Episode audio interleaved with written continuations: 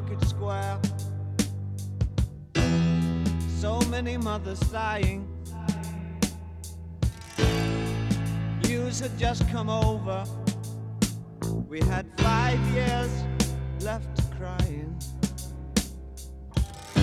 News guy wept and told us. Saludos a este otro episodio de Acorde y Rima. Diablo, yo ando con. como está el cabrón aquí. Pues está el cabrón aquí. Ando con Luis Raúl García ¿Qué Roena. de episodio es este? Este es el 200, Este es el cabrón. 200. Ya. Diablo. Y anda con los Luises. Ajá. Ando con Luis alias Bolly Glitter. Oye, en este Bolly episodio eres Bloody Body Glitter. Glitter Smith. Boli- Boliglam. Y Por eso ese es mi nombre glam. Body Glitter Smith. vamos a dedicarle el episodio 200 a David Bowie. Ay, Porque sí, puñeta.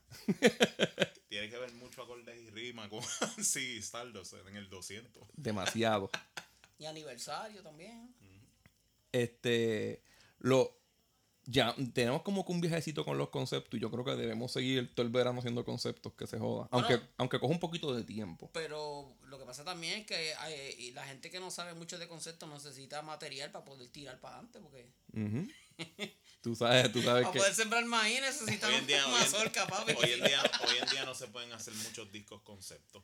Ya no inventé para eso ¿Para qué? Si hoy en día lo que quieren es soltar single y Sí. sonar en hoy los discos son de singles y hablar de temas de temas sociales, cabrón, a quién le- yo no sé qué le pasa a esta generación que es tan aburrida, cabrón. demasiado. Ninguna quiere soñar, lo que quieren es estar hablando la misma mierda todos los días. Bueno, Hay, hay, hay conceptos power metal que son de fantasía, que no tienen tres puñetas que ver con. Es estilo Lord of the eso. Rings así. Ajá. Por eso. pero hay demasiados en eso en verdad, yo, como te dije, yo hice un deep dive en, en óperas rock y metal y, y tengo como 300 discos de óperas rock hay y un metal. cojón hay un cojonal Hoy, hoy- hoy en día la gente está tan concentrado en, en lo que pasa y en lo que puede pasar en un futuro que ya no están dispuestos a soñar, cabrón. no Y, y por eso es que ningún disco concepto hoy en día funcionaría. cabrón. Yo tengo un disco concepto que, que es de Hungría, cabrón, de por allá de la puñeta. Ujú. Que los músicos son es que lo allá. hacen pero no están tan cabrones Eh, Hay algunos que sí son Ajá. buenos. porque Es Avantasia es que- está bien cabrón es el que- primero Es que ya no hay, y cuando hoy es uno dice como que puñeta. Ajá. Avantasia está bien cabrón. El primero. Los demás son cool y tienen canciones buenas, pero, Ajá, pero el que dejó la peste fue el primero. El primero fue el que dejó la peste bien cabrón. Y, y como quiera, te digo, cuando salió el primero en la Metal Maniacs, el review, la primera oración decía: This album should have never been made. Ese fue el review. carajo, Cabrón, ese fue el review de la Pantasia Metal Opera. Yo no podía creer ninguna canción de la Avantasia. Mientras iban saliendo, yo, ¿qué carajo está pasando aquí? Mira, pero antes de ir al disco, tenemos un Patreon. Que yo no sé si vamos a grabar el episodio hoy de Patreon, porque vamos a grabar dos bastante largos Pero y tenemos, y tenemos un montón guardado. Y podemos hacer uno ahí que se joda si nos da break. Aquí un día van a encontrar un almacén de episodios grabados como. y de sudor y de lo que esto está cabrón Y aquí. va a abrir un OnlyFans de todos los outtakes y todo- todas las cosas que. de los bloopers. de lo que se dice. todas esas cosas. Pero nada, no vamos a hablar tanto ni del Patreon, vamos al disco. Eh, el The Rise and Fall of the Ziggy Stardust and the Spider from Mars. Esto, esto es como, The como Rise and Fall of y Rimas. esto es como como como el nombre está bien largo. Don't be a menace while I think that you're, You're using using the the hood. hood. Ah, sí, de películas así, yo he visto el- este nombre de películas de comedia, que los nombres son una oración. bien- Dura casi la mitad de la película Sí, el nombre. cabrón. Esto salió el 16 de Y- junio. Y Things to Do in Them When You Are Dead, que García. Este salió el 16 de junio del 72, cumple 50 años el mañana. El mañana. Sí, ya mismo. Eh, está compuesto por David Bowie en la voz. Y más nada, ¿no? No hace falta, no hace falta mencionar a más nadie. Y hay nombres grandes, pero no hace falta mencionar. Demasiado buenos músicos. Sí, sí. Esto es David cabrón. Bowie en la voz, guitarra acústica y saxofón. Para, esa época to- todos los, todos los discos, los músicos eran la Eran hostia. buenos, sí. Mick Ronson, guitarra eléctrica, piano, coro y arreglos de, de string, de Y hasta la business. Ajá, hasta la business. Trevor Boulder en el bajo y se lució. Eh, Mike Woodsmansey, que es el baterista. Rick Wakeman en la arpa. Alpaca. En de, de It Ain't Easy. Y Rick Wakeman. Ajá. Ese es Rick Wakeman. Y él Yo le voy a comer el culo a Los Ángeles, Ah, cabrón. Yo voy a encontrar un significado para la... Ajá, el arpa no es solo la música del cielo, cabrones. Este, también es de, de martes. Porque sí, la, la banda como tal era Spider from Mars. cristiano, o como quiera. se, se queda en la misma casa, como quiera. Eh, él rechazó ser parte de la banda para unirse a Yes. Yo no sé si estuvo bien mal, no sé. Pero bien hecho, que se joda, cabrón. Yes- Ma- hiciste eh, unos discos tan cabrones con Yes que, que sí te salió. Y él, y él se fue de Yes como quiera lo último. Eh, y Dana Gil- Gillespie, que es Gillespie, que está en los coros de It Easy. No es tan importante. Pero como dije, la, el- la banda como tal era el Spider from Mars. Y él pues, no quiso estar ahí. La producción es por Ken Scott y David Bowie. Para RCA. Que Ken Scott también fue ingeniero de sonido de los Beatles. Él tiene aquí. No se nota, ¿verdad? No, no, no. La grabación fue en Trident London Stu- en Trident Studio. eh, de noviembre del 71 empezaron a grabar hasta febrero del 72. Ken Scott dijo en una entrevista que David Bowie era tan decidido, tan compuesto y tan como que elaborado que casi siempre, casi todas las voces las grabó de un track. Y se aburría. Se aburría. eso es lo que pasaba. que Era un genio el cada cabrón. vez que él hacía un concepto se aburría en nada y... Él viene del Honky Dory, cabrón. Cabrón, tú sabes lo que es tú hacer discos que son en 3, 4 takes y este disco casi el 80%. Se grabó como en dos sesiones. Fue en un first take casi todas las canciones. Sí. Eso está bien cabrón. Yo te voy a hacer, yo le voy a hacer la misma pregunta a Boli que te hice los otros días a ti. ¿Tú crees que con este disco David Bowie pudo haber sido un Beatle?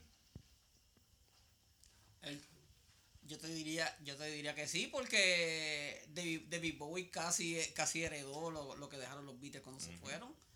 Porque, yo pienso que sí. porque Yo pienso Da- que David Bowie- sido un Beatle cómodo. Él David es como el Bowie- John Lennon marciano. de- de- Sí. David Bowie estaba al tope de, de cuando empezó ese, esa, esa ola de glam en, en, en Gran Bretaña y eso fue lo que salió después de los Beatles. Y, y ese, yo, yo lo más, como fanático de los Beatles, los rockeros que más acepto en la banda, aparte de los que estuvieron por al ladito de ellos, que Eric Clapton es uno, ese es uno de los que yo acepto, Claro, y a David Bowie. David Bowie. Ahí, como que él, la voz, la presencia, es, es otra cosa.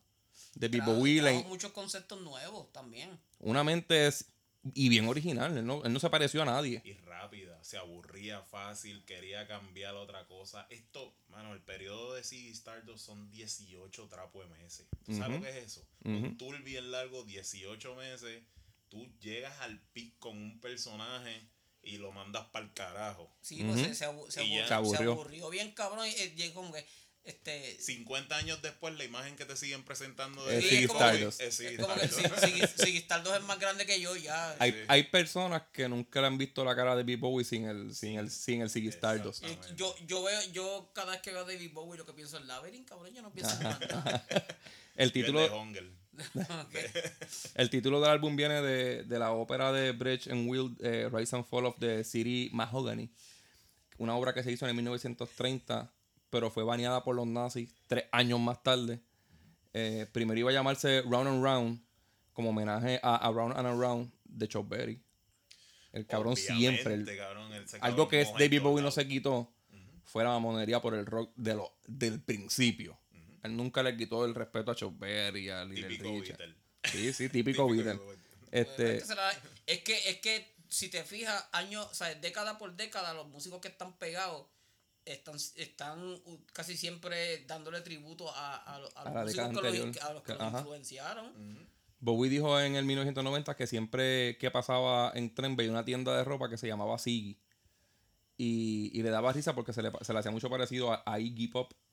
De cuál era bien pana él. Y, y se lo mamaba también, lo homenajeaba. Y lo recogió cuando estaba bien en el piso. Eso, Sí. es- es- Ellos crearon un, otra, otro, otro Eh, género. eh, Eso, eso es lo que te, lo que te iba a decir. Eh, eh, es, un, es un término bien controversial lo que te voy a decir, pero el glam desde siempre viene cogido de la mano del punk. Y uno piensa que es, es contradictorio el punk, eh, que es una, como una protesta social contra el glamour de, de- Ajá. Y vienen cogidos de la mano. El, el, Inclusive el hasta esas punk, bandas de los punk, esas ese- bandas este, eh, glam de los 80 tienen el punk este, anti, anticapitalista y a este cabrón le encantaba de tiendas de ropa y todo. La, la moda y el, Ajá. los besitos para el lado. Y como el disco iba a tratar de ropa y de glamour, decidió pues usar el Siggy. Porque lo demás nació después del disco estar gra- grabado y todo. Este disco hay dos o tres canciones que suenan un poquito punk. Sí, sí, sí, claro. Hay, hay muchas que suenan Underground. Ujú. Él se lo mamaba a Lou Reed. Sí, él, él- él era fanático. Yo no sé cómo tú puedes ser fanático así. Está cabrón. Pero vamos a hablar un poquito de los Honky Dory. Él estaba en un momentum donde, como quien dice, en par de sentas hizo el Honky Dory y el Ziggy Stardust. Ese es el que le dicen el primer gran disco de David Bowie. Ese para mucha gente, y yo creo que para ti es el favorito, ¿verdad? Es que tiene Life on Mars. Y a mí esa es mi canción favorita de David Bowie. Ajá. ever. Y Esa canción pudo estar fácilmente en, En en- este disco. sí, sí, sí. El, aquí hay canciones de antes de ese disco. Era en Easy. Fueron la primera canción que él grabó. Y creo que no están ni pensando el disco. No. Por No, eso no, es que la, la- la- la canción se siente un poquito desconectada al concepto del disco. Pero no deja de ser una gran canción de rock and roll.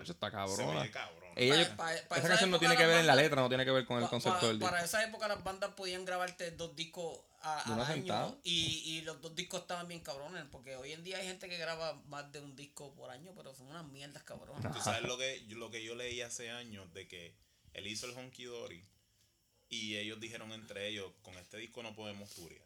Esta- estas canciones no son para hacer un tour. Y ellos se metieron a hacer el Ziggy Stardust Pensando en música de tour. para. Como el Sgt. Pepper. Que fue lo contrario. Cabrón, Se acabó el tour, vamos a inventarnos un... en serio este es tu disco mierda, cabrón. Ajá, este, este es el disco que tú tienes para joder por ahí. No Pues la música de ellos, como dijo Bolly, que tiene rock y tiene, tiene glam y tiene punk, es categorizada glam rock y proto punk. Pero tiene un montón de sci-fi y teatro con cojones. Porque David Bowie, aparte de tener buen, buena voz, es. Se mete demasiado en el personaje. Te- Tiene mucha identidad en la voz. en cada canción, el que dice. Eh, Eso es lo que me gusta a mí de los discos conceptos. De los discos conceptos que más me gustan son los discos donde, donde el, el, el tipo que está cantando se vive el personaje bien hijo de puta. Pero este cabrón lo hace de un take. Y, y, y fíjate, y, si- y me puse a pensar de momento que todas las bandas que han grabado grandes conceptos han dedicado no solamente una, un cojón de gira al disco concepto disco. que fue. Ujú. So que por un lado es como que quién carajo graba esas canciones para hacer gira, pero, pero siempre lo han hecho. Cabrón, David Bowie se vivía el concepto. Alan Cross dice que él lo entrevistó a él cuando estaba chamaquito, que él estaba empezando a hacer las movidas del de la radio en la música y todas esas cosas. Y que él le estaba creyendo todo el personaje, todo lo que él decía, él, él decía, yo mismo me lo estaba creyendo. Ese cabrón se paraba en ese ron de 18 meses en un concierto y le decía a la audiencia que una, que una nave lo iba a venir a buscar. Y todo el mundo se estaba esperando la nave. cielo. Y lo que había era una puta bombilla bien dura. Este álbum fue escogido en la librería del Congreso en el 2017. Estamos luciditos con esos discos. ah. Cabrón. Y No, de verdad lo fue. En el Sí, 2000, sí. sí. Y, y, y yo creo que an- antes de eso fue eh, declarado Patrimonio Nacional Británico, algo así. O, Debería ser patrimonio de la humanidad. Que- por, por eso yo, yo, yo, yo había leído algo, algo así al respecto, que antes de antes de, de la librería del Congreso fue declarado. Patrimonio. esto no, esto no, este disco no falla. Track por track, No, esto no. no, no falla. No te sales del concepto ni- nunca, no. ni en la canción que no tiene que ver con el concepto. Como dijimos ya, es un disco conceptual, también es considerado un rock ópera, porque lo es. Lo ve. Este, yo pienso que Queen lo llamó porque mamaban que- con este sabía rock ópera. a Queen no le salió un rock ópera como este. Por más que el, el Night de Ópera sea un disco de los más importantes Freddie del, Mercury se cagó encima cuando escuchó esto. el concepto trata más o menos sobre un rockstar andrógino, ¿verdad? Y bisexual supuestamente, que lo envía el planeta, lo envía al planeta Tierra como el salvador del futuro, que, que es un futuro desa- desastre apocalíptico, ¿verdad? Que viene por ahí en cinco años. Como un Cinco años. profeta del Starman. Para decirnos Ajá. a nosotros que, pues, tú sabes que. Con rock. O sea que fue por Stanley que lo envió. el Star Child. Eh, el Ray se debe a que Todo sale de ahí, no te crees. Sí. Todo sale de Sí, Kiss. Todo- toda la inspiración, todo, todo, todo el concepto. Para mí, todo el concepto sale de Kiss. Gene ¿Tú crees? nunca mintió. Sí, sí, cabrón. Kiss fueron los. Kiss es la, la banda de rock favorita de todos los rocks. Pero en este año es el mismo año que Kiss empezó. No, no, no, pero es que tú no veías a nadie en ese concepto de Kiss. Nadie empezó como en, en, ¿cómo te digo? Cuando tú ves a Kiss, eso es como si tuvieras la mejor película de terror Yo, ever. yo, yo, yo escuché a Paul Stanley hablando en un documental y él decía, cuando nosotros empezamos, todas las bandas que habían parecían un fashion show y la música parecía el soundtrack al fashion show. So, nosotros queríamos hacer algo diferente y pensamos, "Bueno, vamos a hacer todo en blanco y negro. Ajá. Y ahí Sí. fue que se- Vamos a quitarle el color a estos cabrones. Y lo hicieron. Y lo hicieron. Pues- lo siguen haciendo. El raíz se debe a que como Rockstar se gana el amor de sus fanáticos y el fall porque su ego lo vence. Y es lo que más ha criticado como que en el disco y termina jodido por eso mismo. Claro. Ese personaje Rockstar glamoroso tiene como inspiración a varios Rockstar reales, como el gran Iggy Pop que mencionamos, y sobre todo a Vince Taylor. Sí. El más mava con cojones con Vince Lo Taylor. admiraba mucho. Vince Taylor tuvo un mental breakdown que lo puso a cuestionarse si, si era una mezcla entre un alien o Dios. Él mismo se lo creía así. Está cabrón, y este terminó más o menos igual. Cabrón, las drogas le han hecho un servicio a la humanidad. Han ayudado mucho más que la religión. Y Se- que, la- y que la ¿Sería historia, droga? cabrón, ¿Sería droga o el tipo de verdad tenía un God complex? Las dos cosas puede ser. puede ser una combinación de enfermedad mental con droga. Porque El en ácido ese- para aquel tiempo En era... ese momento no había nadie, absolutamente nadie Que no lo- en que la no usara. que no lo usara. No, no, chacho. Sí, la- y la psicología estaba en, en pañales todavía también. Claro. Yo creo que el- lo más que se, se podía hablar en ese momento era de, de F. Skinner, que era el más, era el más que estaba en el mainstream. Y tú lo estuviste estudiando hasta los otros días, como textbook en todos lados. No, to- todavía no hay, no hay la- la- to- casi todas las teorías que te enseñan en el... papi, ahora el- es Twitter. Twitter Sí. es Joker y Twitter es la autoridad de enfermedad mental. La- papi. No, no, no, yo no diría la autoridad, yo diría el ejemplo. el ejemplo. En su historia, pues llevó una crítica al abuso de las drogas, a la hipocresía dentro del rock, al fakeness, al... En al go- 70, cabrón, era woke antes de ser... de- él era demasiado woke en ese tiempo. Eh, al gobierno, a la orientación sexual. Él cogía temas de ahora, A la secta. a la secta y al estrellato de los artistas, al lucimiento del, rock, de- del rockero. que él es un aliguero. Para mí ese cabrón creo hasta los reptilianos. Ese, cabrón. ese cabrón. Eso te- eh, no, no te sorprenda si él usó el concepto para... Claro. Bo- Bowie can- yo, di- yo digo que Marilyn Manson estuvo bien cabrón porque supo imitar a David Bowie. Punto. Claro que sí. Punto. El Mecánica Animal está bien hijo de puta porque supo hacer una- un buen David Bowie moderno. Cuando, cuando Marilyn Manson salió no existía nada como él. Nada. Nada, él dejó la peste, cabrón. Eminem por un lado y él por otro. Cabrón, él era un alligator, era un mama papa for you. Eso que son motherfuckers. Él era un space invader. Era un, Ajá. un Anunnaki. Sí. De este, Bowie cantó Starman en los Top of the Pop en Inglaterra y ahí se pegó súper cabrón. Y lo, lo más cabrón es que Starman es la última canción que se graba. Y el sello, y el sello le pregunta a él, este, este disco está cabrón, pero yo no tengo una canción para promocionar. ¿Cuál es el single, cabrón? ¿Cuál es el single? Lo mismo que te estaba contando los otros días. Este, hoy, hoy día todavía he visto bandas que tiran un, graban un disco bien cabrón y la disquera le dice, el disco está bien hijo de puta, pero falta un single. Y le contaba a este cabrón de que ha pasado en, ya como en 5 o 6 discos que la que escribieron para que fuera el single del disco es la que me gustó bien hijo de puta. Pero el, me- el mejor ejemplo, cabrón. Black Sabbath hizo el Paranoid en un par de meses y le faltaban tres minutos para rellenar el disco. Hicieron Paranoid por joder. Y ese Y es el himno de Black Sabbath. Pues no, el- es una super canción, pero es el himno de Black Sabbath. David Bowie le dice Starman, es el single. Ajá. Bien decidido como tú dices que es él. Y a lo mejor era hasta porque era la más fresca que tenía. en No, pero, ajá, pero todavía eso no estaba en el disco. Él la hizo. Toma esta y zúmbala de single. ¡Qué cabrón! en febrero del 71, David Bowie regresó a Hall en Inglaterra y comenzó a escribir canciones, muchas de las cuales se inspiraron en los varios en varios de los géneros musicales que estaban sonando en Estados Unidos. Él tenía, mu- tenía mucho pop y es de Londres. Escribió más de 40 canciones. Muchas de ellas aparecen en sus cuatro discos desde Honky Dory y hasta Ziggy Star, de Ziggy Stardust, todos esos discos. Y entre ellas estaban Moon, Moon Age Dream, Daydream es y On To Yourself, Esa es mi canción favorita del disco. Daydream. y la de Bolly, So- que grabó con su banda Arnold Corns en febrero del 71. El disco como tal resaltó demasiado el glam De hecho, Bowie en una entrevista en Playboy se echó la culpa de que los rockeros se hayan puesto tan pretenciosos gracias a este disco. Sí. Porque lo que él predicó en el disco fue lo que se convirtió el rock. El los rock de los 80 es una imitación a lo que él dice en este disco. El, él el come- video que hizo con Mick Jagger. Cabrón, este disco creó lo que iba a ser el vibe de los 80. Ujú. Todo. Este disco fue que creó ¿Qué todo cojones, el cabrón? concepto de los 80. O sea, por eso es que yo digo, no. Es que yo oigo gente que me dicen, ay, yo no soy tan fanático de Baby Bowie. Yo me quedo que tú eres un mamabicho. Eh, Eres, eres fanático. vivir contigo eh, eh, mismo. Eres fanático de música que no, que no sabes ni de dónde carajo salió, porque él fue el que empezó con toda esa pendejada El- de. tu rockero del- favorito te diría, diablo, qué pendejo eres, cabrón. Sí, cabrón, los mismos, los mismos rockeros que tú se los mamas te digan como ya lo que huele bicho eres.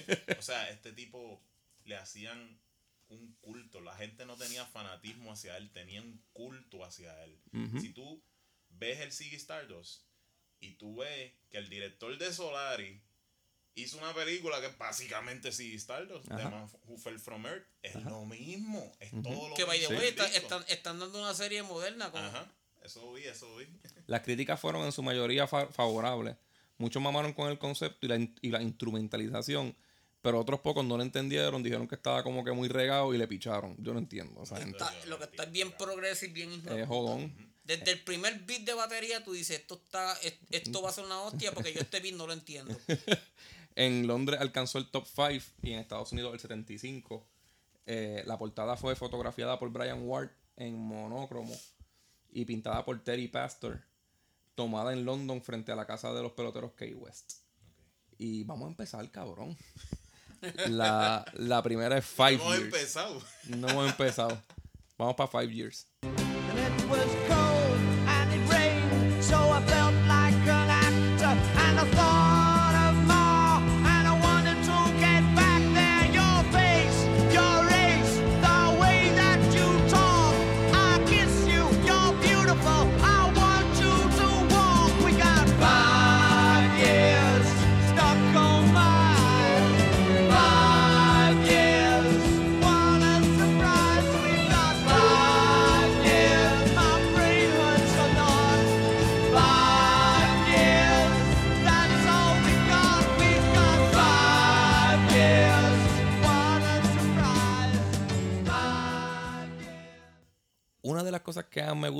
De este disco, que estábamos hablándola durante la canción, este, pa- ustedes las dicen ahora, pero a mí me gusta que siempre, como él toca guitarra acústica, siempre hay una guitarra acústica. Sí. Hay una guitarra eléctrica, pero siempre está la acústica haciendo acordes. Hay violines, pero siempre está la acústica ahí. Eso la hace más varas, ¿verdad? Sí, sí, no, no me lo voy a quitar la guitarra, cabrón. Yo no voy a tocar como ustedes. y me encantan las progresiones que del piano con la voz, como dijo Bolis, que va creciendo desde principio. Como si fueran en competencia. Él empieza cantando un crescendo y nunca, el crescendo nunca acaba. Él sí- en todo momento la canción va subiendo, subiendo, subiendo. Y va explicando todo el concepto del disco. Y tú te lo imaginas, y tú te lo imaginas a él cantándolo en, en, en- una tarima como si fuera un teatro. O sea, Quizás esa es la canción más importante del disco porque es la que te va diciendo. Esta es la pintura. Exacto. Él te hace la imagen completa de lo que que está pasando, de lo que va a pasar. en cinco años esto se va a joder. En verdad la, la diferencia ahora mismo en el 2022 no debe ser... Si sale ese disco ahora, si Sa- ese- salió, salió hoy y yo le Me creo. cago en la ropa. Yo le creo de que no, yo no me lo cago, yo feliz, como que diablo, aquí cinco años más, lo, no, no tengo que durar mucho tiempo. Tú lo escuchas en cualquier momento y está actualizado. Sí. Es exactamente eso. Eh, Yo, yo pienso que el mundo no va a durar cinco años. Toda mi vida yo lo he pensado. ajá. Así he vivido 42, pero yo, yo pienso que cinco años más no va a durar. Me dan No. ganas de vender todos mis discos y meterme una panadería y, y, y- y suicidarme comiendo dulce. que me lleve el diablo con, un cubanito atravesado aquí en la garganta y botando foamy así de, de cherry, de guayaba. La letra. Entregar su vida al tornillo. Al tornillo de crema. Se joda Cristo. Muerte por, por, por dulce de panadería. La letra empieza hablando de, de una red de noticias que revela que la Tierra solo le quedan cinco años antes de ser destruida por un desastre apocalíptico. Me gusta porque para adornar la tristeza, lo primero que menciona son las madres llorando al escuchar la noticia. Los primeros versos son desde el punto de vista de un niño que escucha esta noticia por primera vez y, y se adormece a Que medida. ganaron los PNP o que ganaron. Cabrón. que Puerto Rico es independiente, no sé algo. O que se, aca- se acercaba el disco. Por ahí viene el disco, cabrón. Mátense antes mejor. En el tercer verso de Big Bowie se dirige directamente al oyente, mientras que el personaje de Ziggy Stardust hace su introducción. Aquí es que est- están haciendo Ziggy. Después el oyente escucha el punto de vista de numerosos personajes que, que tratan con el amor antes del desastre inminente. Ahí es que empieza a, a ser bien, bien woke. Ahí es que empieza a apestar, porque todo lo que, todo lo que mezcla el amor para antes de que se acabe el mundo es una mierda. Hay una parte que, que menciona que un policía se arrodilló a besarle los pies a un cura y un maricón lo vio y empezó a vomitar. Pero ¿cuál fue el maricón? ¿El cura o el, El, el, el, el noviecito del cura. el noviecito del cura? El cabrón estaba como 50 años adelantado en el tema. Luego de esta viene Soul Love. morning.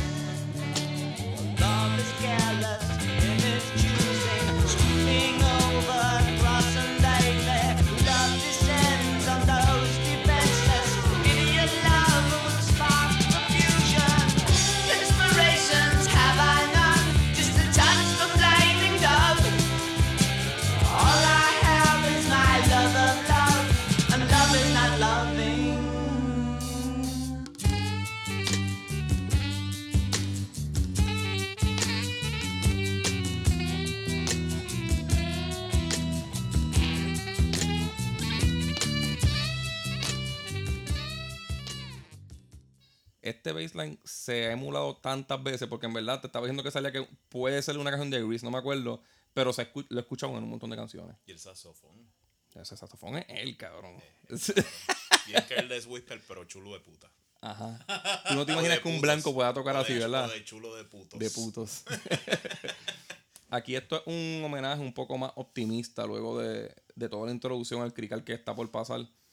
Eh, es una canción más dedicada como al amor y a, a toda la clase del amor. Es como cuando mi Joe Black se, cuando Joe se enamora. Viene por Cuando muerte, conoce- pero coño, esto me Vamos a darnos un break aquí al amor y nos morimos después. Sí, pues eh, eh, te habla del amor primero y después te habla como que el amor que cuando eres correspondido. Ajá. Empieza hablando. Es como si tú fueras un Space Invader y ves que el mundo se va a destruir y vas con esa sola misión de alertar que hay un elegido que es el Starman que se va a destruir el mundo, pero entonces empiezas a ver las cualidades y dices, coño, no son tan malos, tú sabes. Empieza, como dice Boli, que, que primero habla del amor y después como que no correspondido o, el, o como el fracaso en el amor. Y da de, usa de ejemplos como que a la madre llorando al hijo fallecido. a- luego habla de la fe. dando a entender que el amor será su motivación para salvar el mundo. La próxima canción... Cabrón, la cagaste ahí. Es que para un tipo hablar de fe, ¿verdad? Con unos y unos tacones puestos, Y sin, cabrón. sin ceja y pintado de rosita, ¿Por qué, cabrón. por qué esos cabrones se quieren meter en la iglesia? Dios mío, no te quieren No, sí. ahí, cabrón. A, a mí me da risa porque este dice eso y yo siempre he pensado, si, si yo fuera maricón, yo, yo no yo no me pondría a pelear con la iglesia porque no me quieren. Yo no yo voy. Yo No voy, cabrón. ya, no voy ya. Yo haría la iglesia de la dignidad, cabrón. La Cabrón, a la dignidad gen- de que yo no estoy donde a mí no me quieren. Es que la mayoría de la gente que, que se pasa peleando es porque le gusta pelear y punto, Es que cabrón. yo siento que la gente hoy día lo único que hace es rogar por amor. Eh, eh, todo el mundo lo disfraza de aceptación, mierda. eh. Tú lo que quieres es que ser amigo de los que no quieren ser amigos tuyos. Cabrón, olvídate de esa gente. Cabrón, si yo hago un montón de cosas que la iglesia también condena y a mí me importa un bicho si en la iglesia me, me- quieren o no. Es no como- si no te quieren que se joda. Cabrón, a mí me está estupidísimo la gente que vive quejándose de lo que dijo el Morusco. No lo veas, no lo cabrón. Yo no sé ni cómo habla ese hijo de puta. Seguro. A mí me da risa porque a veces yo, yo como yo no estoy en Twitter, pues yo no, yo no puedo soportar estar en esa mierda. Pero a veces yo veo, veo, veo un par de temas que están como trendy y le pregunto a este cabrón, oye, ¿cuál es la pendeja que está pasando? Mira, luego de esta. Cabrón, cuando yo, yo, llamé, yo llamé a este y le dije, cabrón, a mí me gustaba más con la leyenda y dejé de seguirlo. Ajá. Está bueno ya de tanta lloradera con, el, con el mojón en la escupidera, ese cabrón que se murió. Ya está bueno, cabrón. Y ya, y le dio un follow, se acabó, cabrón. Tan fácil, ¿verdad? Un cabrón, un follow y ya. Súper fácil, cabrón. A mí hay gente que me encojona y no es ni porque me joden, ni, ni, Es que, ni son. es que, es que hay gente que la- encojona y ya. la misma mierda. A mí me encanta. Cabrón, si estás en depresión, estás llorando, no, de sueltar el celular, cabrón. Todos los días levantarte a hablar la misma mierda. Cabrones, cabrón. pero ustedes se pasan metidos en Twitter y en Twitter todo, todo, todo el día, todos los días. Eh, ¿Qué están haciendo Bad Bunny ahora? Vamos a hablar de eso. Sí, Ajá. Pero yo no puedo entender cómo una persona que ahora todo, todos en Twitter, en internet, en el internet, En el internet. tienen depresión, todos. Este, yo no puedo entender cómo su- no sueltan el celular para el carajo en su depresión, como que no te das cuenta que es un factor. Estás en el celular llorando todos los días. Puede ser el celular, hijo de puta. Si estás, triste porque tienes problemas o lo que sea, empieza a cambiar cosas hasta que encuentres. No te quedes igual, cabrón. Cabrón. Mire, Liz ayer me enseñó un video de una nena llorando encabronada porque no le dieron tip, una mesera. Ajá. ¿Qué es eso? ¿Qué es eso? Salte de mesera para el carajo.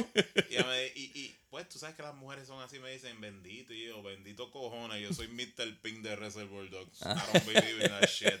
Yo no, yo no creo en los tips, para carajo, los tips. Mira, ahora vamos para un Age Daydream.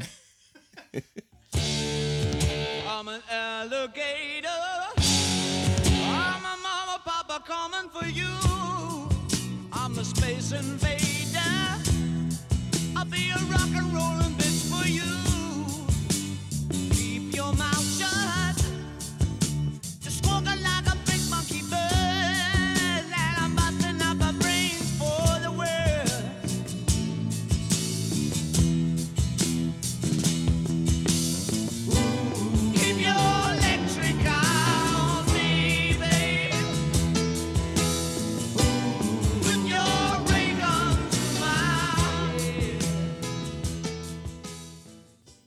Esa es la mejor canción del disco. Cabrón, tú sabes, tú sabes lo, que tú, lo que tú acabas de hacer, ¿verdad? Dale. Porque esta canción es la, la, que, la que nos va a tener aquí hablando mierda. con Su- pero zumben. Y yo, y yo te puedo decir más. Es la mejor canción del disco y ahora está aprobado. En septiembre empieza el documental De de David Bowie que se llama Moonish Daydream. Ujú. Ven acá, tú, tú, tú- hay una banda que se llama Racer X que hizo un cover de esa canción. ¿Tú no la has escuchado? Nunca la he escuchado. Hacho, el cover este hijo de puta. El cover este hijo de puta, hijo de puta, hijo de puta. Aquí nos da la presentación del personaje de Siggy como tal. Ahí es donde empieza el ego. Yo Aquí empieza la el ego. mía sacada por el techo porque llevo como semana y media cantando esa canción todo el día. porque esta preparación de, de, de este, de este podcast estaba desde antes del de Crimson Idol. Sí. A mí nada más me invitaron porque yo soy un mamón de Bowie. Este medio cabrón, yo tengo que este seguir cap- en eso. Se supone que este capítulo no era mío y como ya hiciste el de Pantera, cabrón. Y la pendeja, no, eso, la pendeja que para el de Pantera estábamos nosotros dos, estaba Panchi y había, había alguien más ahí que estaba de más que ni habló, que tú pudiste haber estado y hablar y todo. Y yo siempre le he dicho a este cabrón como que cuando vayamos a grabar, si Roena quiere, quiere estar, que esté. Yo a mí no me da, y a mí no me, no me, yo no tengo problema con eso. Cabrón, cuando él, cuando él empezó a explicar en el podcast lo del Vulgar Display of Power. No, y eso es una frase que vieron en el exorcista. Yo le metí una pata a la pared. Mamabicho, cabrón. Cuando este cabrón me lo dijo, yo a mí me di un mal de risa en Cabrón, yo casa. tengo el exorcista en todos los formatos que ha salido. Esta es la canción que empieza a enseñar el ego de la estrella de rock. Que soy un reptiliano. Esa- esta es la canción que se lo inventó todo. Aquí habla de la sexualidad esa de él rara. Todos los temas de hoy día, que si los reptilianos, que si las sociedades secretas, que si. Bueno, no el Opus Dei ni los Illuminati, porque eso es milenario, pero. Yo, esta, esta canción fue la que se inventó todo sobre lo cual las personas. Todo sobre todo. Esa es sobre lo cual las personas se desbordan por el líder de una secta y el ego que, que, que envuelve ese. Las ese sectas estaban Jim bien al palo, estaban bien al palo para En esa- ese momento, Sí, sí. bien cabrón. Aquí es, aquí es la creación del alligator como tal. Sí, sí. De, del hombre sin sexo. Porque aunque lo quieren vender ahora como el hombre bisexual, realmente lo que estábamos viendo era, ok, el amor, pero entre todo el mundo sin tener que hablar de Y él sexo. no estaba ni hablando ni de sexo porque No, ya, ya él se estaba mirando ya como si fuera un eunuco. Nada. Yo- ¿sabes? yo Esto es bastante sexual. Eh, Eso, eso, eso es lo que tenía la mujer mía loca, que él- lo extraña de la letra. Como que, the fuck are you thinking ¿Tú, about? Ajá. tú- tú te has dado cuenta que las mujeres como que no cliquean mucho con David no, porque Bowie? quieren hablar, quieren escuchar las letras de amor, Sin embargo, de romance. De, en el tiempo, en ese tiempo, tú veías en los conciertos y los que veías eran chamaquitas, pero no, que te digo en el espectro de mujeres, que eran chamaquitas, que se veían como de 15, 16 años y eran locas con él. Porque yo pienso que él fue el primero con Ziggy Stardust, el que de los que empezó a vender la imagen de gay que le gustaba a las nenas. Era un lindín. Ujú. Eso Y- fue lo que pasó también en los 80 con el glam. Con lo que él dejó. Exacto. Por eso, un jeguero de macho que parecían. Ma- Que yo- yo no entiendo eso. O Y a sea, las nenas le look porque tenían el pelo más lindo que ella. El look de Morley Crue y de Poison viene de, de esto. de Claro, eso, claro, todo, Todas claro. esas bandas. Eh, se dice que esta canción como tal es basada en Vince Taylor. Porque Vince Taylor pues tuvo su super estrellato y después las drogas lo hicieron mierda. Y luego viene una canción que está un poquito relevante ahora mismo, que se llama Starman. There's a starman waiting in the sky. He'd like to come and meet us, but he thinks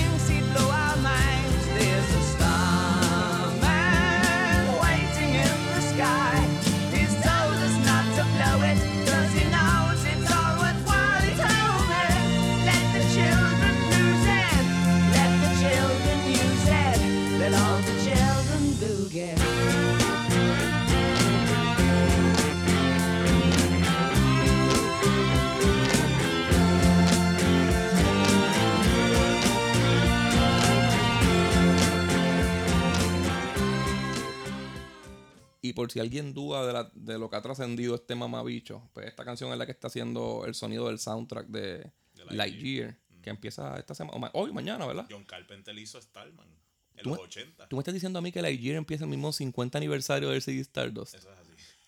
Vete para el carajo. Eso, eso no puede ser casualidad. No, eso Es no puede to- ser casualidad. Es que todo el crew son fanáticos Es que con tú, cojones. si tú piensas en algo espacial, la mejor hay manera de venderlo es con David Claro, Bowie, es metiendo la Bowie, Bowie. sí. Stardust. Tú piensas en el espacio y pues tú piensas en David Bowie, eh, aunque no lo quieras aceptar en Pink Floyd. Cabrón, ajá. Porque Si yo me levanto en Marte y no está sonando música de David Bowie, digo, qué cara, qué mierda es esta. de- debería ser así. Debería ser así. Hasta me atrevería a decir que me manden para Cagua otra vez. De, de hecho, de hecho hay, Hace la misma calor, anyway. hay una serie inglesa que tuvo un remake en Estados Unidos que se llama Life on Mars. Ajá. Y él, él, en el capítulo, él va escuchando Honky Dory, va escuchando Life on Mars, y él tiene un accidente. Lo, se queda en coma, pero él despierta en el 1972. Ajá. Y él está investigando un crimen que tiene que ver con el crimen que estaba investigando cuando quedó en coma, pero que se remonta al 72. Y él no sabe si está, tú sabes, en otra en otro multiverso. Esa está cabrona. Yo, yo vi ese nombre. ¿De dónde, dónde es esa serie? ¿De Ama- de La- Amazon? la- ella es inglesa, era de la BBC, pero Ah, ok. después ABC la hizo como en el 2010 por ahí. Yo, yo tengo todos los seasons en DVD, Ok. pero cogieron la canción. Pero lo más seguro es que la, la vendí en Best Buy y me, y me acuerdo de la... Debe ser. Sí. Sí, porque era con Harvey Keitel y todo. Ujú. O sea, Uno de los dueños se quejó, como dijiste ahorita, de que el disco estaba muy intenso en el concepto y no tenía... Que era buenísimo, pero No habían singles, no, esto no va a dar di- tanto dinero. Necesitamos un palote. chacho. Y pues él hace Starman, la canta en vivo y se convierte en la superestrella que, que nunca dejó de Pero ser. es que si tú estás viendo todos los tracks hasta ahora, son canciones bien fan friendly. Que Sí. tú te las aprendes rápido, tienen un beat rápido, de que. Coros estas- pegajosos. Estas canciones no hay manera de que tú no las termines cantando. Sí, pero las anteriores, hasta ahora todas van bien pro y esta es más comercial. Sí, esta es para el radio, esta es con la mente de, pues vamos a pegar esto, cabrón. Toma, deja de joderme. Entonces, cuando Bowie saca este single, Pero esto es comercialmente inteligente o es como cuando los artistas. No, comercialmente inteligente es porque lo meten en el comercialmente concepto. inteligente Porque no está, no está alejándose del concepto No, del no. disco. es el ego, como quien dice. Que en, que en el anterior dijimos lo mismo de la balada de Hold On To My Heart. Ujú. Eh, Bowie le dijo que, que sacara el cover porque él tiene el cover de Run and Round de Chuck Berry. Le dijo que lo sacara y que pusiera esta. Y se, sien- se sentó, la hizo en, en una sentada, un 2 de febrero, y el disco termi- se terminó el 4 de febrero. Un take. Casi el, el 80% del disco es un take. Tenemos que hacer un episodio Eso es para una Patreon de de, normalidad. canciones así que, que se hicieron en segundo, que se ¿verdad? En- en una sentada. Exacto. Ustedes, ustedes saben de los aspectos técnicos del rock más que yo. Esto es una normalidad de la música. Claro, hacer, hacer casi todo un disco de un take y que sea una obra Pues, maestra de Cabrón, esta- yo todavía, yo me sé este dato que te voy a decir desde que soy adolescente, que el segundo disco de Black Sabbath se fue a la prisa y tuvieron que hacerlo en menos de siete meses. Y todavía yo no puedo creerlo, cabrón. yo no puedo creer que el Paranoid se haya hecho en menos de siete o el de meses. cabrón. Zeppelin 1 y 2. Ajá. Yo no puedo- yo no puedo Tool creer- el 2, cabrón. En Tool. Yo, y grabando. yo escucho los Keepers de Halloween desde que tengo desde que tengo uso de razón y yo no puedo creer que de puta se metieron al estudio y grabaron esos dos discos. Y dijeron, esto va a estar demasiado de cabrón para tirar uno, vamos a dividirlo en dos. Ok, pero todo esto es música que, bueno, quitando a lo mejor Black Sabbath, ¿verdad? Ajá. Que Black Sabbath yo, yo pienso que siempre está en concepto. Pero David Bowie tenía un concepto. Sí. Que, que viene de Honky Dory y en Ziggy Stardust te hace básicamente un disco película. Novela, personajes, todo. Eso está un poco cabrón hacer todo esto en un take. No, el teatro en la tarima y todo te hace. y, y, y diciendo todo el tiempo, esto es música paturial. Te hace una imagen, te hace una vestida, te hace todo. O sea, Lo produce. Yo, un creo que, yo, creo que él quiso hacer, él quiso hacer como, como en Sgt. Pepper y, y, y después seguirlo con, con ese concepto por ahí para abajo, pero de momento como que. Yo sí. estoy seguro que Po- está muy más, más grande que yo y esto no. Y Yo estoy seguro que a Paul McCartney le pasó, le pasó por mente vestirse así como en Sgt. Pepper, pero meter todo ese regalo de sonido en un concierto era Y las imposible. drogas lo estaban haciendo creerse, creerse todo el Él se quedó en. Ziggy Stardust Sí, muchos sí, sí, años sí. En, la- en su mente. Este fue el primer sencillo y el B-side fue Suffragette City, que la vamos a hablar más tarde. Salió-. Salió el 28 de abril del mismo año. Este es un mensaje como de esperanza a la juventud en la Tierra por un por Starman, Ajá. contando desde el punto de vista de un fan, de un oyente de Ziggy. Y en la letra se dirige a los niños como si, como si fuera a salvarlos con rock and roll. Sí, él, es- él es como un Marcus Garvey para los blancos. Exacto, que Se cabrón. acercara al profeta. Sí. para aquellos tiempos muchos ponían esperanza en la música y sobre todo en el rock para aliviar la depresión de lo que estaba pasando en el mundo. Si no hago Y- eso me mato. Ajá. Y, y eso venía a darnos Ziggy. Vamos a salvarlos, No, cabrones. y yo, y, y yo siento que él veía que el mundo estaba cambiando y había muchos deseos reprimidos en la juventud que él lo estaba pu- pudiendo percibir desde su posición de rockstar, aunque este es el disco que lo hace un super rockstar a David Bowie, pero hasta en este momento ya se estaba viendo como que se iba a convertir Aquí en se rockstar. distinguió, se salió. Y yo siento que él fue el que tuvo los cojones de explorar todo eso y decir como que, ok, pues yo le voy a decir al mundo que soy gay, pero para que me persigan. Porque David Bowie yo lo veo más bisexual porque él es un tipo que terminó casado con Imán, estuvo con un montón de modelos.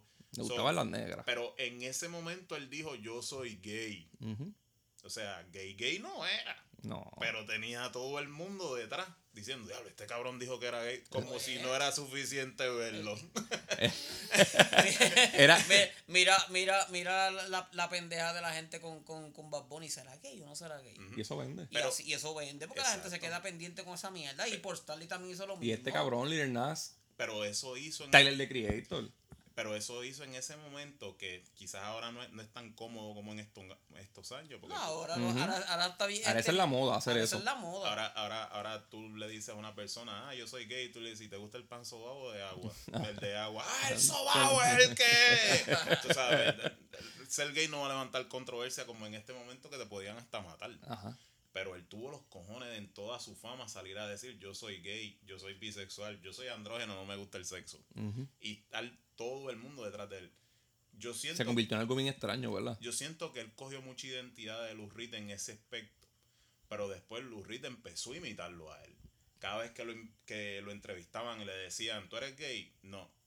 ¿Tú eres heterosexual? No. O sea, eh, todo esto es de David Bowie. Sí. David Bowie fue el que tuvo palanca de verdad de... Él le abrió el closet. los Le abrió el closet. Ahora viene la canción que dijimos que no es parte de, del concepto, pero Pero sí. suena perfecta. Se llama It Ain't Easy.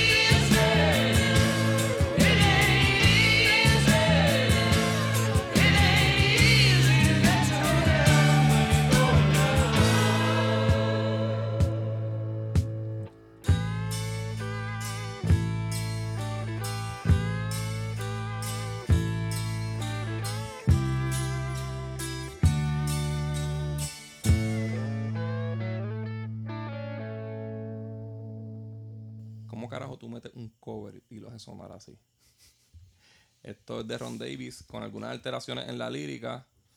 Eh, esta fue la primera canción que se grabó. Me imagino que estaban llameando y. Y todavía yo creo que no estaban pensando ni el disco. Fue, No. que, fue que la Fueron llamados de ellos. como quien dice, no para que saliera en Honky Dory, pero eh, como para empezar a coger la idea, inspiración. Le sale esto, que esto es casi bluseado. Ajá. Por eso es que yo digo que no se siente como muy... Aquí está Rick disco. cabrón. Aquí va a salir algo cabrón. Y no lo puedes sacar del disco la, si él se va. la grabamos y dijimos, coño, pero es que está muy cabrón para dejarla afuera. Y yo no voy a hacer eso que él hizo. Eh, en junio, en julio 9 del 71 fue que iba a salir. Ella, ella iba a salir en los Dory. Y la dejaron fuera, como Hold On to My Heart en, en The Wasp, que no tiene nada que ver con la historia. Y a la misma vez dijeron, pero hay que hacer un- una Se- balada. Se oye muy bien. Ajá, hay que hacer una balada bien hija de puta. Bien, eh, bien hija de puta. Que, que se caguen en la ropa. Porque realmente, esto vamos a volver un poquito rápido al Crimson Idol. El Crimson Idol de principio a fin es un disco agresivo y bien como denso en su historia. El Run On to My Heart el para lo que viene después.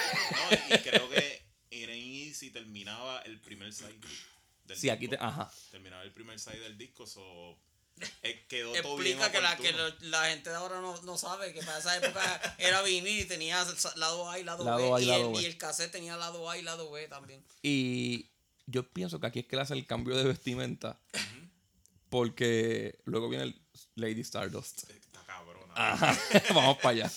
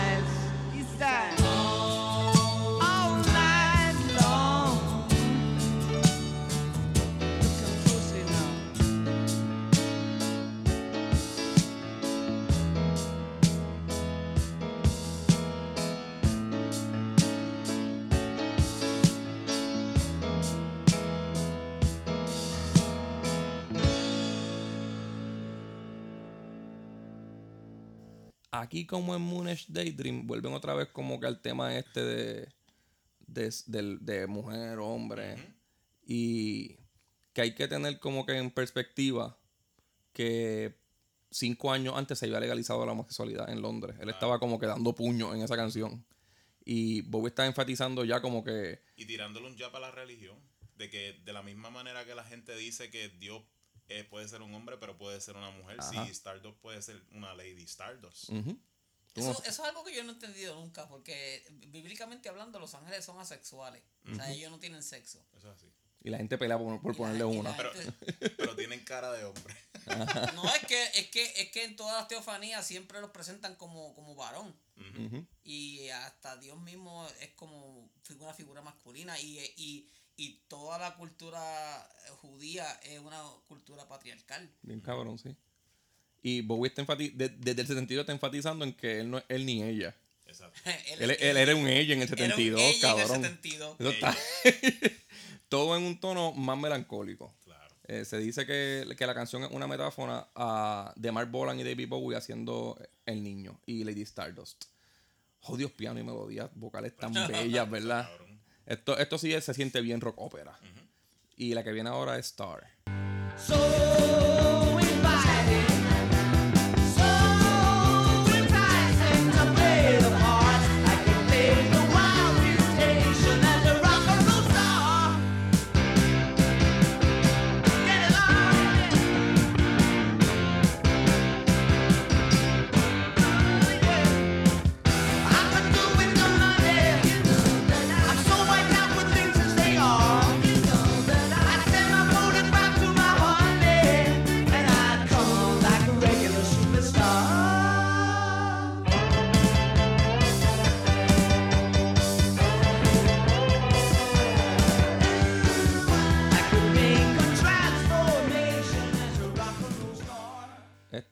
originalmente se iba a llamar o se llamó Rock, este, rock and Roll Star.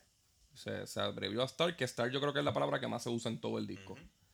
Eh, eh, también fue grabada el primer día. Es con lo que tiene que ver la connotación del ego, de la estrella que es el pic del ego, de ¿verdad? que Como- viene de las estrellas Ajá. y de que el mundo se ve estrella.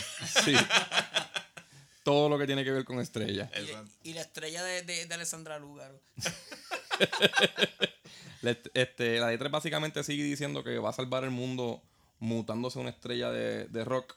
A diferencia de Black Sabbath, que, que el Iron Man iba a destruir el A mundo. destruir el mundo, sí. Y se guillaba. Sí. la canción es como que la más rock and rollera del disco. Sí. Tiene un montón de pianos ahí bien felices. Bien honky tonk. Ajá. Eh, es un cojón de coro y arreglo y al final caen en un mid tempo para cerrar un solito corto, pero bien, bien preciso, bien bonito. Esto, esto sí es música de Tool. Ahí, ahora sí, estamos ahí. En exceso. Aunque te digo, yo he visto un montón de presentaciones de este disco del, del periodo de 18 meses que duró el tour.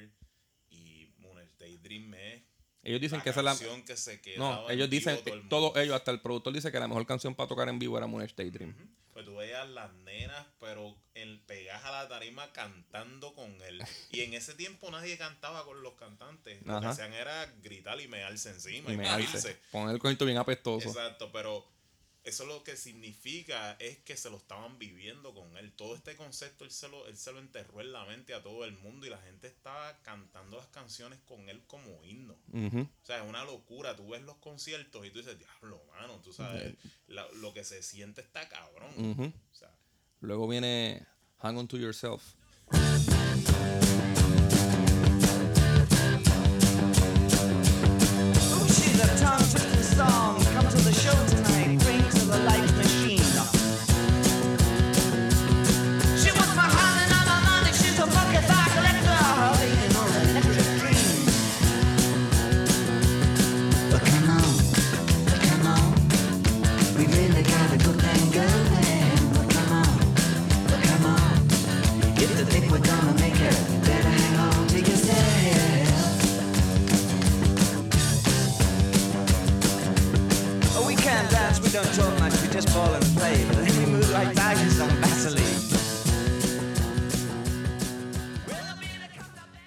Esto también se grabó el primer día junto a Star.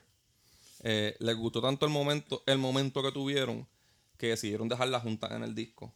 Acuérdate que ellos graban el disco sin, sin meterle, sin meterle letra. So, el concepto no está hecho. Les gusta cómo se escucha esa unión. Al otro día ellos se pasaban diciendo, el productor dice, ellos llegaban, escuchaban, "Mm, yo le cambiaría esto y la volvían a, a grabar de un take ahí. Yo le pondría un bigotito. Le- ¿tú crees que estuvo en la mente de David Bowie desde el principio?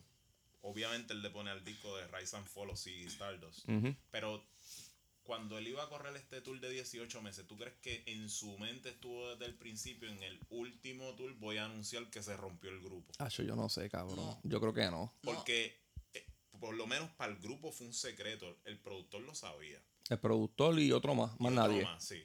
Pero, pero yo- mucho menos la gente. La gente se pensaba que iba, este iba a ser David Bowie de aquí para 100 adelante. años cantando el mismo disco. No, pero él, él- se mordió de su mismo concepto.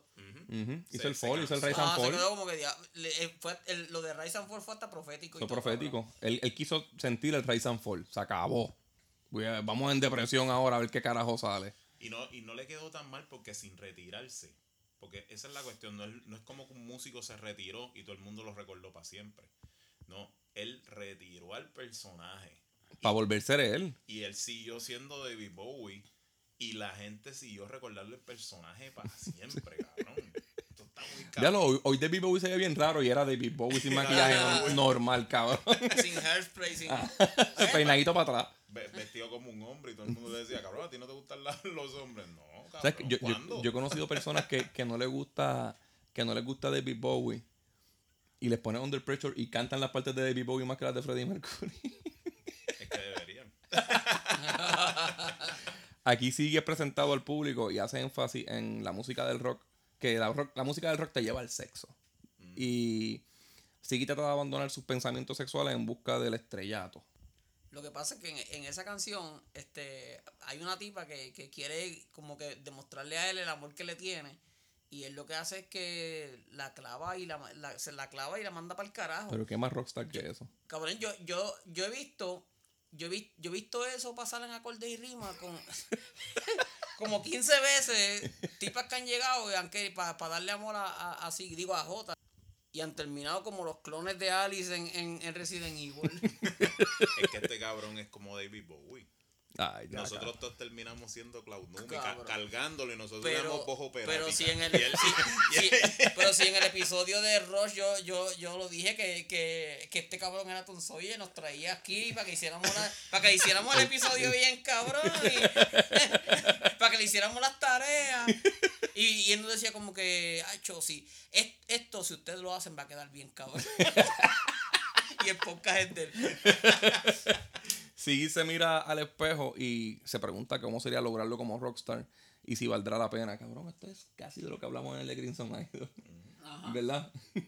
a que él vaya a salvar el mundo, esto es lo que quiere, este lo que quiere es tratar de no matarse. Exacto. Pero, pero es casi lo mismo. Este, Glenn Matlock de los Sex Pistols dijo que esta fue de las inspiraciones más grandes para hacer God Save the Queen. Ok, O sea, un- uno de los himnos del punk. ok. No es como que ellos hayan sido algo muy grande.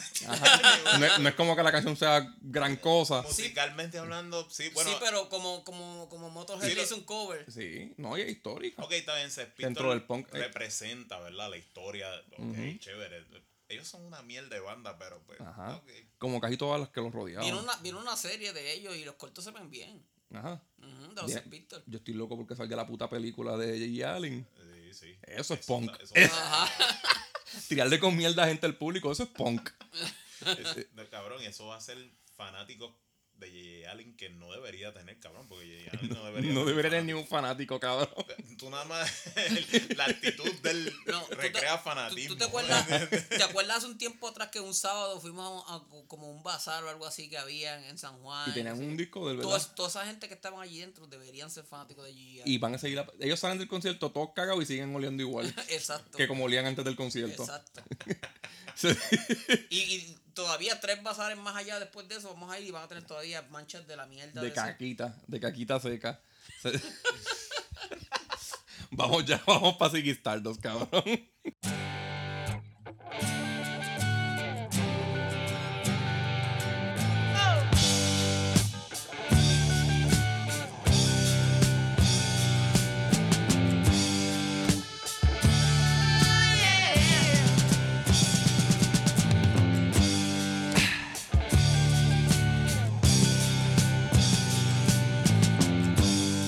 Ziggy played guitar, jamming good with Weird and Gilly and the spiders from Mars.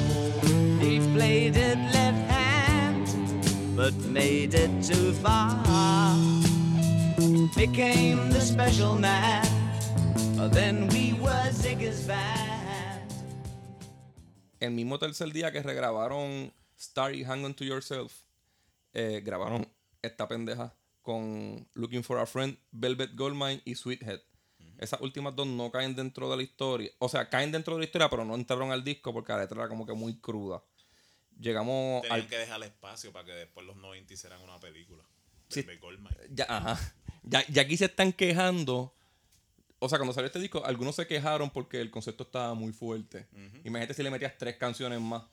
Y el legendario. Hicieron, como te digo, el Goldmine, grandes actores diciendo, sí quiero coger por el culo Ah. en una película. Para na- nada más parecerme a David Que Bowie. el concepto estaba bien Iwan fuerte. McGregor, cabrón. Ah. pero no lo dudo de Iwan McGregor, pero este. Eres tan mamabicho, cabrón. pero cabrón, Christian Bale. Sí. Jonathan Rhys-Meyers, cabrón. Igual que se joda. Eso, es- eso es lo que le hacía todos los días. Él volvió a coger por el culo en Holston. Él hizo la historia de Holston en Netflix. Este cabrón le tiene un odio. Y lo dice mirándome porque sabe que a mí me gusta. Aquí llegamos al plot de la historia. Porque el concepto estaba bien fuerte y blasabas cantándote de este, canciones como Satan sitting there, he's smiling. No, era como que complicado. Eran muchos mensajes a la misma Ahora vez. estamos sí. hablando. Sí, el Black Sabbath te lo decía. Sí, Satán es- está sentado ahí y se Sí, está riendo de nosotros. Y después.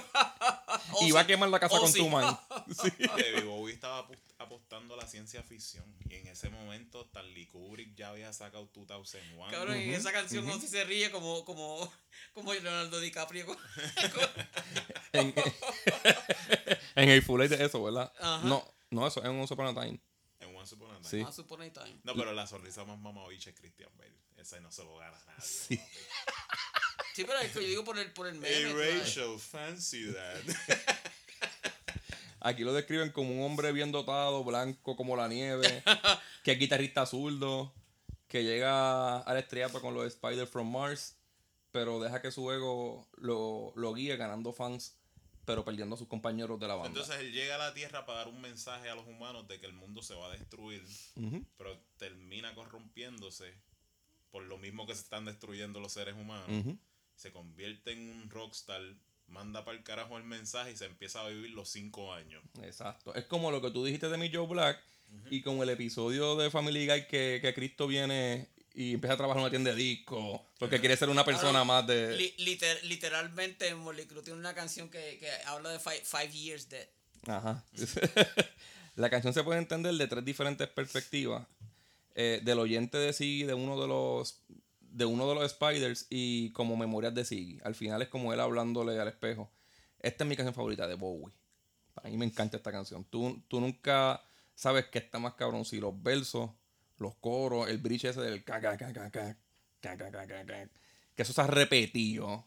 Hasta Dio tiene ese ritmo, cabrón. Sí, mano, bien cabrón. Ese ritmo lo tiene Papá bien Roach, cabrón, lo tiene el Zeppelin, lo tiene todo el mundo, cabrón. cabrón.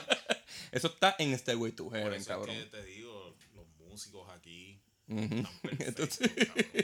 No solamente Bobby, porque pues nosotros cometemos el error, ¿verdad? De amárselo demasiado a él. Exacto, pero... Eso no es un error. Bueno, no es un error, pero, pero hay mucho más que Bowie. Cabrón, sí, sí. Ese, ese, ese, ese ritmo está también en, en, en Later on the Line de Triumph. Ajá, eso todo sale de ahí, cabrón. Y es lo mismo, es lo mismo. Aquí hay, canciones, aquí hay canciones con horn section que toda la vida tú estuviste pensando que eran trompetas. Sí. Y cuando el productor te las explicaba, acho, eso era que metían el, el, el sample machine Ajá. y metían el sintetizador hasta el volumen final. Sí, sí. Distorsionaba un sí, poco y sí, parecía una Sí, trompeta. aquí, aquí la, la última vez que Martin vino, que yo fui al show, este, se escucharon un montón de, de, de voces, que- de coros angelicales y voces, cantos gregorianos y todo eso, y es él con pedales. Ajá. Aquí Bo- Bowie dijo que Siggy es tan inspirado en Vince Taylor que él no sabe si Vince Taylor era su ídolo o alguien en quien no debía convertirse. Pero lo admiraba por eso. Pero a través de su carrera, Bowie tuvo un montón de ídolos. Inclusive, fíjate, él siempre fue bien humilde en eso de reconocer... Siempre. lo- la- en casi todos los discos le rendió homenaje. Sí, este, yo creo que a mediados de los 70, él decía, la banda conceptual más cabrona que hay es Rosy Music ahora mismo. Ajá. Y nadie sabía quién carajo ni Pues que ese cabrón era estaba Rosy bien adelantado y él, nadie sabe quién carajo es Rosy Music. y él se dio cuenta que Rosy Music no estaba gustando están por estar adelantados también. Estaban muy adelantados. Y él- esa misma mierda. Sí, él, él se, él se identificó con ellos. Le está pasando lo que me pasó a mí, A- cabrón. Avalon lo demuestra. Tú, tú escuchas ese disco y tú dices, diablo. Ustedes hicieron un episodio sobre música comercial y música que no era comercial y la música buena, buena, no es comercial, la gente no se entera qué carajo es. Y eso, eso es hater, tú eres hater. Sí. Mira, hablando de, de, de homenaje, ahora viene Suffragette City.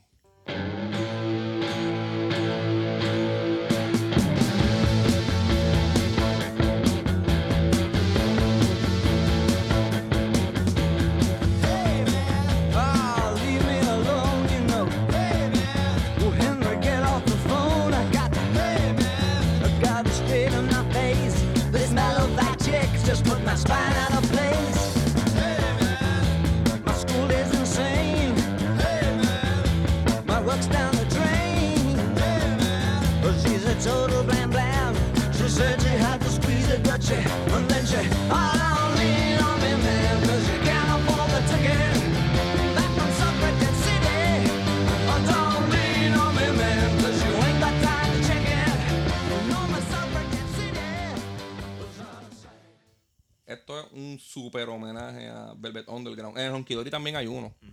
Este, que se llama Queen Beach. Ok.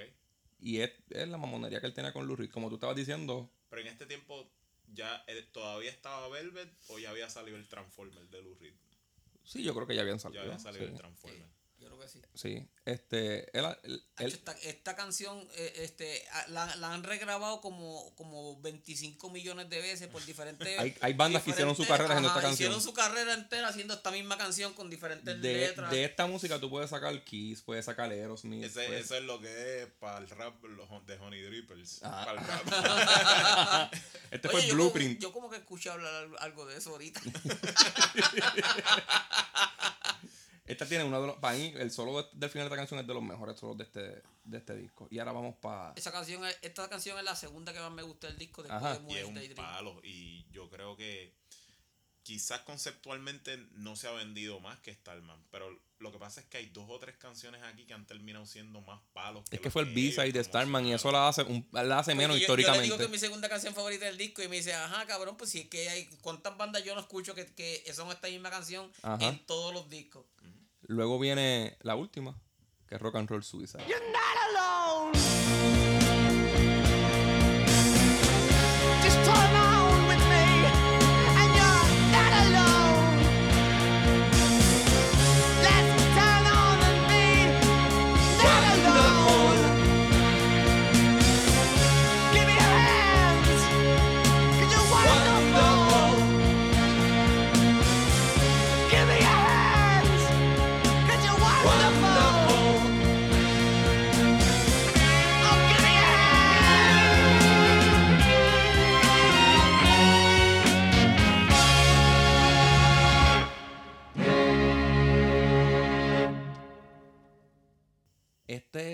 el significado de trascender. El sencillo de esta canción salió dos años después del disco. Es perfección. Es- Esto es perfecto, cabrón. La canción. La canción empieza acústica y va cogiendo fuerza sin parar. Hasta que termina la canción orquesta sinfónica con él ahí, él gritando del dolor. Claro. Y, y tú, como dijimos en la reseña del, del Sgt. Peppers, tú escuchas su catarsis y esa última nota parece el- como si tuviese dado disparado, cabrón. Todos los discos conceptos, la última canción siempre es recogiendo toda la historia bien hijo de puta y siempre es una catarsis. Siempre, ajá, siempre, tiene que haber una catarsis, Siempre cabrón. tiene que haber una catarsis porque si no hay una catarsis la, la Está historia vacío no- el concepto. La historia no sirve, No, y esta canción también habla de lo que termina siendo del personaje de Ziggy Stardust. Que el rock and roll suicide termina siendo la única salvación es la autodestrucción para ser inmortal. Eso es lo que pasa exactamente con la banda, con el grupo, con él, con el personaje, todo. con todo. Con sus O sea, 18 meses se de lo tour. vivieron, se lo gozaron, van a ser eternos, pero se acabó. Se cabrón. acabó. Se acabó. Y él hizo, él lo hizo perfecto. Para mí, el, el plan de cerrar los diez- el último show sin decirle a nadie, mira, esto es lo último y se acabó, sigue Stardust. Quizás no fue un plan desde el principio. No, yo no creo que haya sido un plan desde el principio, pero, Pero sí, o sea, cabrón. Fue perfecto cuando lo 18 hizo. meses en tour. Esto está cabrón. O sea, eso, o sea, yo no. eso y obra. Ahora- Háblame de ahora- una ética de trabajo, Sí. Hay, cabrón. hay, hay, hay bandas que lo han hecho ahora moderno, pero para esa época no, eso, eso era Eso era un bien- heard of. No, esa fue quizás la primera vez en, que se hizo 18, una en ridiculez 18 así. meses tú podías escribir cuatro discos Recuerda- fácil en esa época. Recuerda que viene de una época, eso es 72. Los Beatles estuvieron hasta un año antes, como quien dice, y los Beatles los obligaban a sacar disco cada par de meses. No, cabrón, y que tú no Ellos no tenían break hasta los- una- un año y medio Por eso jodiéndose te por ahí. digo, para esa época, en, en, en 18 meses tú Tienes que podías sacar escribir música y cuatro música y discos. música, sí. Cabrón, y tú te estás convirtiendo en una de las estrellas de rock más grandes del mundo y no te lo puedes disfrutar. Estás en este tiempo en donde no hay tanto adelanto como ahora de que tú puedes ir en una guagua que puedes estar mejor que en un hotel. Ajá. O sea, tú estás en una miel de guagua cuando estás regional, si tienes que viajar, coges un avión y sigues en una guagua. Ajá.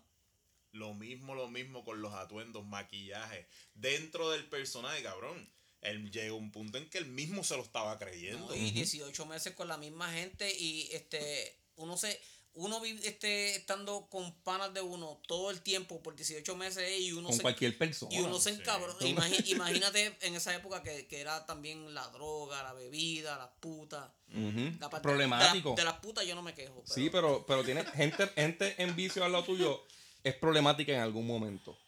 Y 18 meses, cuando los más artistas- han ganado dinero, que todos se van a meter artistas droga. más, Los artistas más, porque los artistas, eh, ser artista es ser temperamental, eso va de la mano. Todos los artistas tienen, porque todos los artistas están con esa, con, con esa mentalidad orientada a lo exterior, como, como se vive hoy en día, que todo es, depende cómo me perciban. Si la gente me percibe bien, yo me siento bien. Si me percibe mal, Lalo, me siento mal porque No, y cuando- nadie me quiere. Y cuando tú eres un mastermind musical como él, también estás guerreando con todos los que te quieren tuliar alre- alrededor tuyo. Y que hay otros más también, que tú no eres el único. que quieren sacarle provecho a todo eso que tú estás haciendo de vamos a Sí, extenderlo, vamos va- a hacer más, y- o, vamos. o vamos, a, vamos a buscar que, que, que ser el opening band. Al final, yo. No, esto no tiene rating. Esto, esto, esto es una falta de respeto. Pero si tú haces un disco. Ahora yo, yo te voy a preguntar, si tú, yo te dijera que escogieras tres discos de rock, eh, ¿él estaría en uno de ellos? No, no, no, no, no, no de un género del rock. Escucha. Del rock O- overall. Overall, de la música overall. No. Yo pienso que sí. Esto es uno de los mejores discos que han hecho. Yo pienso que es uno de los mejores discos, pero no uno de los mejores tres discos. Yo quiero hacer un paréntesis para decir que hoy es el día de las preguntas más mierdas que me han hecho en mi vida. Hoy es el día de preguntas que no se pueden responder. El si tú me dices que sí, no te lo voy a discutir, No, yo cabrón. no se lo voy a discutir tampoco. Y si me dices que es tu número uno, Cabrón, tampoco te lo voy a discutir. En un 80-85% en un first date. Ustedes mismos me lo dijeron. Técnicamente, esto es casi imposible. Sí, esto es casi imposible. A este nivel. Ahí me gustan discos más que este, que Lo no son mejores lo que, este. Lo que pasa es que yo conozco otros conceptos también que, que nacieron de una idea pendeja, de un momento eh, este que se dio algo y dijo, diablo, vamos a escribir una pendeja como, como lo que te dije de Chris Digalmo y, y yo esté, yo. Cruzó para la iglesia, dijo, tengo una idea de hacer este disco. Despertó a Chris Digalmo a las una y pico de la mañana y Chris Digalmo ha sido el mío, cabrón. ¿Qué carajo tú quieres hacer? Vamos a, vamos a escribir música a esa hora. Eh, Hazte, hazte la música que tengo una historia, checate Ajá. esto. Hicieron Y el Operation Minecraft, la hostiosidad de disco más. Pues yo, para cerrar, quiero mandar un mensaje aquí a, a un artista. Si, si nos está escuchando algún artista, si tienes en mente hacer un concepto y no vas a cerrar el concepto con una joya de canción, métete el concepto por el culo. Porque el- un concepto tú no lo puedes terminar flojo ni para el carajo. Y te tienes que matar en la canción. Y si, y si, y si, y si eres, y si eres, y si eres un, un músico puertorriqueño, no hagas concepto. Y si no te sale la buena música, pues te tienes que matar en la vida real para que entonces la En, gente Vi- te lo en. Villarreal ser entretenido con cojones que ¿Quién, Alicia. quién- quién será? No sé. Ajá. Empieza con N, pero. si, no, si no te sale, te matan en vida real y quizás otro artista hace un concepto con tu historia y queda bien cabrón. no, y quizá otra generación. Tú no sabes si. Porque a lo mejor Kurt Cobain no sabía que la generación que iba a venir después de la de él iban a hacer unos suicidines esto y que eso iba a ser un palo. Que hizo una así. moda. Si él hubiera pensado ¿Verdad? eso, se hubiera matado antes. Antes, antes. Se hubiera matado antes para no ser, para no ser famoso, pero ya era Porque tarde lo odiaba porque- eso. Es Ajá, lo más que odiaba eso. con lo que le Pero contestaron. hubiera sido, hubiera sido tarde porque ya el Nevermind era el, pa- el palote. Está cabrón que tu, que tu mamá escuche el máster del disco y diga, este hijo de puta se jodió. Sí. Este- sí, porque yo, eh, yo entiendo, cabrón, escuchar eso de momento, hacer el diablo, esto va a pegar con cojones y este te- chamaco no está te lo- preparado. Te lo, puedo decir yo cuando, cuando el disco empezó a sonar por primera vez que yo escuché Smell Like Teen. Esto es bien ¿Qué diferente, esto es demasiado carajo fresco. Y, no, y entonces. Puede ser una mierda, pero va a a, pegar a con nosotros cojones. siempre nos ha gustado los cantantes que cantan encojonados. Y esa Y él lo trajo. es el himno de cantar encabronado. Encabronadísimo, que se joda si estoy entonado, que se joda a Cristo. Mi rating. Pues mi Pero rating- porque le va a dar rating, No, no, no, cabrón. pues no. Mi rating es que, pues, esto es una leyenda de la cultura pop. No solamente de la música. Esto básicamente creó una Fuera de la música, creo mucho. Esto creó una generación. Creó un Esto- estilo. Esto fue la inspiración de un millones de canciones como Todas las ustedes bandas dijeron, glam de los 80 le deben su género a ellos. millones de conceptos en películas. Ujú. Este, En serie. Bowie es de los primeros artistas que hablaba mucho de ropa, de, de tiendas, de... fue, este fue el disco que hizo que los productores de Hollywood dijeron, este cabrón puede actuar. y, lo no metieron y, y le dieron roles importantes y no, en se, y no películas. se equivocaron. O sea, David Bowie salía en The Hunger con Catherine Deneuve y él es el protagonista. Cabrón, esa mujer ha hecho 1300 Tú- y tú, películas. si la metiste ya puedes escoger un actorazo. Exacto. Ajá. No, pero es David Bowie. Es David Bowie, porque de- ningún actorazo de eso se vivió un personaje como se vivió David Bowie. Exacto. Stardust. Y otra vez, yo pienso que David Bowie es un patrimonio para la música y la humanidad porque él introdujo tantas cosas en la música, presentó tantos grupos, Bauhaus, Roxy Music, le devolvió la fama y pop. O sea, es- ese tipo Es un Es- genio es de un la genio y, y como que bien humilde, como que nunca habló de las cosas que él creó ni si, nada. te, si, te, si, si te dejas llevar por todo eso para, para decirme si es de mis discos favoritos de la música overall, te la tendría que dar. Sí, es de, es de la- mi mismo te la- Te favorito. la tendría que dar porque, porque es verdad todo lo que estás diciendo. Tú, tú miras a Madonna, ¿verdad? O tú miras a los New York Dolls. Ujú. O casi todo lo que salió en los 80. No, me, no a New York Dolls con Madonna. Está bien, no, no están en la misma, no, No, están en el mismo aliento, ni, pero, ni, ni, ni, ni a mí me importan los New York Dolls. pero, ok, pero cuando tú mencionas todo esto, de todo el look, de todo este resurgimiento de, de- del vampirismo, del, vam- del look vampírico, de lo importante que fue para los 80, Molly Crue, Poison, Guns N' Roses, o sea, cabrón, este disco Toda fue la el que empezó fue- todo esto. Sí. ¿Entiendes? El interés por la ciencia ficción, todo, ¿sabes? Después de Kubrick, por supuesto, en 2000, 2001, ¿verdad? Pero es, es como yo digo, esto es, esto es demasiado Si, importante. si te das cuenta, mucho, muchas de las bandas de, de esas que mencionaste tampoco soltaron el punk. Tenían un poquitito de punk siempre. sí, claro, con San. Roses es, es Lizzy Hasta con Molly y tiene, tiene, sí, tiene cover de. Pistols y todo. No, y en la, y en la música de ellos tienen elementos Tienen punk. elementos punk El, así el primer, el primer single que, que hizo famoso a Molly Cruz fue Toss of the Town, que, que ellos ni siquiera lo grabaron en el primer disco, pero era un single en, en- de, de ellos en, en, en toda la escena de Los Ángeles, que, que todo el mundo, ah, underground, que todo el mundo lo conocía y esa canción es glam punk. Que él hizo que eso, esa unión no se soltara. Ese cabroncito. O sea, Porque de- él después se fue con Hippo a hacer música como un post-punk ahí.